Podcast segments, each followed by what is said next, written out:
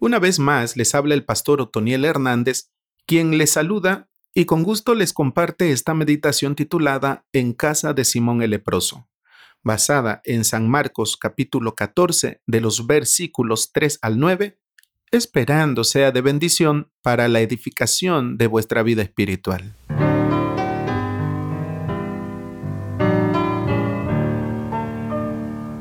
Hemos contemplado hasta aquí algunos acontecimientos en la vida del Señor Jesús en su última semana de ministerio terrenal tales como su entrada triunfal a Jerusalén un día domingo, la purificación del templo un día lunes y la maldición de la higuera estéril un día lunes también, pero que amaneció totalmente seca el día martes.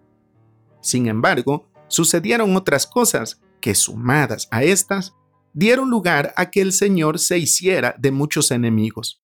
De manera que al leer los Evangelios podemos constatar que la envidia consumía a los dirigentes de Israel debido a la popularidad que el Hijo de Dios estaba ganando dentro del pueblo. Súmele a esto también que el Señor hizo uso de su autoridad para sacar a los mercaderes del templo. Además, que por medio de parábolas denunciaba las malvadas intenciones de los dirigentes de Israel, a la vez que con sabiduría respondía a preguntas que le hacían buscando encontrar algo en sus respuestas para acusarle, pero sin éxito.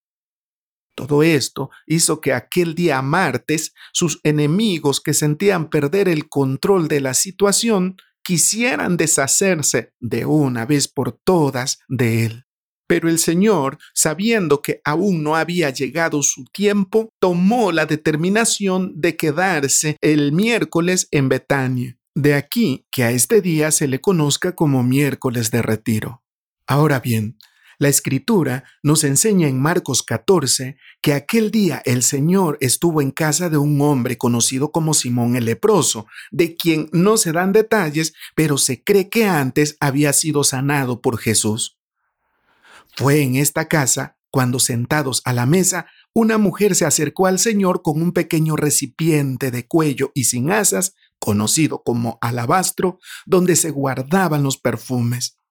Marcos nos cuenta que esta fragancia era de nardo espique, una planta que sabemos es nativa del Himalaya, por lo que el transporte de un perfume como este, o bien de la materia prima hasta Israel, hacía que su precio se elevara. A pesar de esto, Aquella mujer no tuvo reparo alguno en derramar todo el contenido sobre la cabeza del maestro, por lo que antes se aseguró de quebrar lo que sería el cuello de la botella, de manera que no sirviera más aquel vaso para guardar restos de esta fragancia o de alguna otra. Esto nos habla de una ofrenda consagrada de manera especial para el Cristo en particular y para nadie más.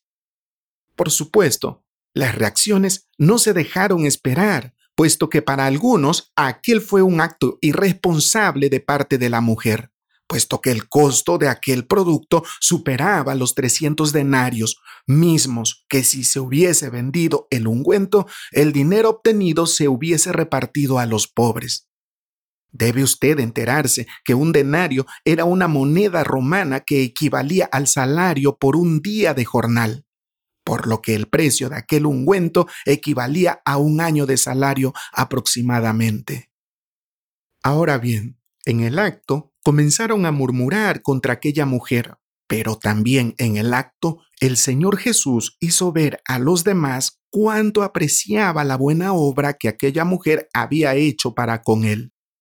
Muchos no entendían lo que esto significaba, quizás ni la mujer misma, pero esto estaba anunciando que el Mesías debía morir. Sin embargo, ella fue movida por un sincero deseo de ofrendar aquella fragancia a su maestro.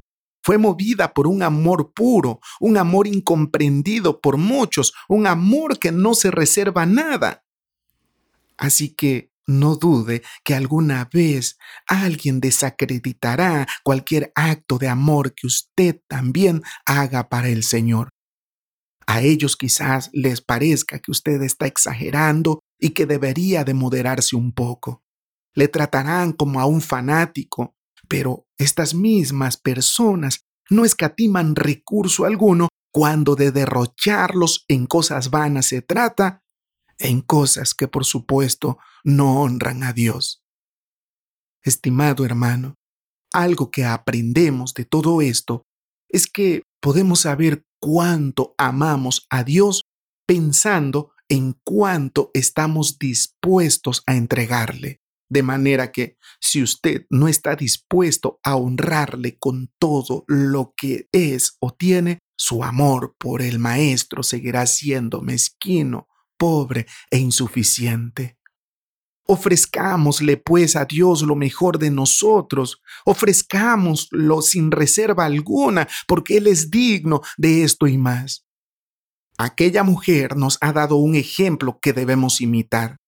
Lo que ella hizo honró al Maestro, por lo que el Maestro la ha honrado a ella diciendo que donde quiera que fuere predicado este Evangelio en todo el mundo, también esto que ha hecho esta será dicho para memoria de ella, cumpliéndose así lo que la Biblia dice en 1 de Samuel 2.30, que Dios honra a los que le honran.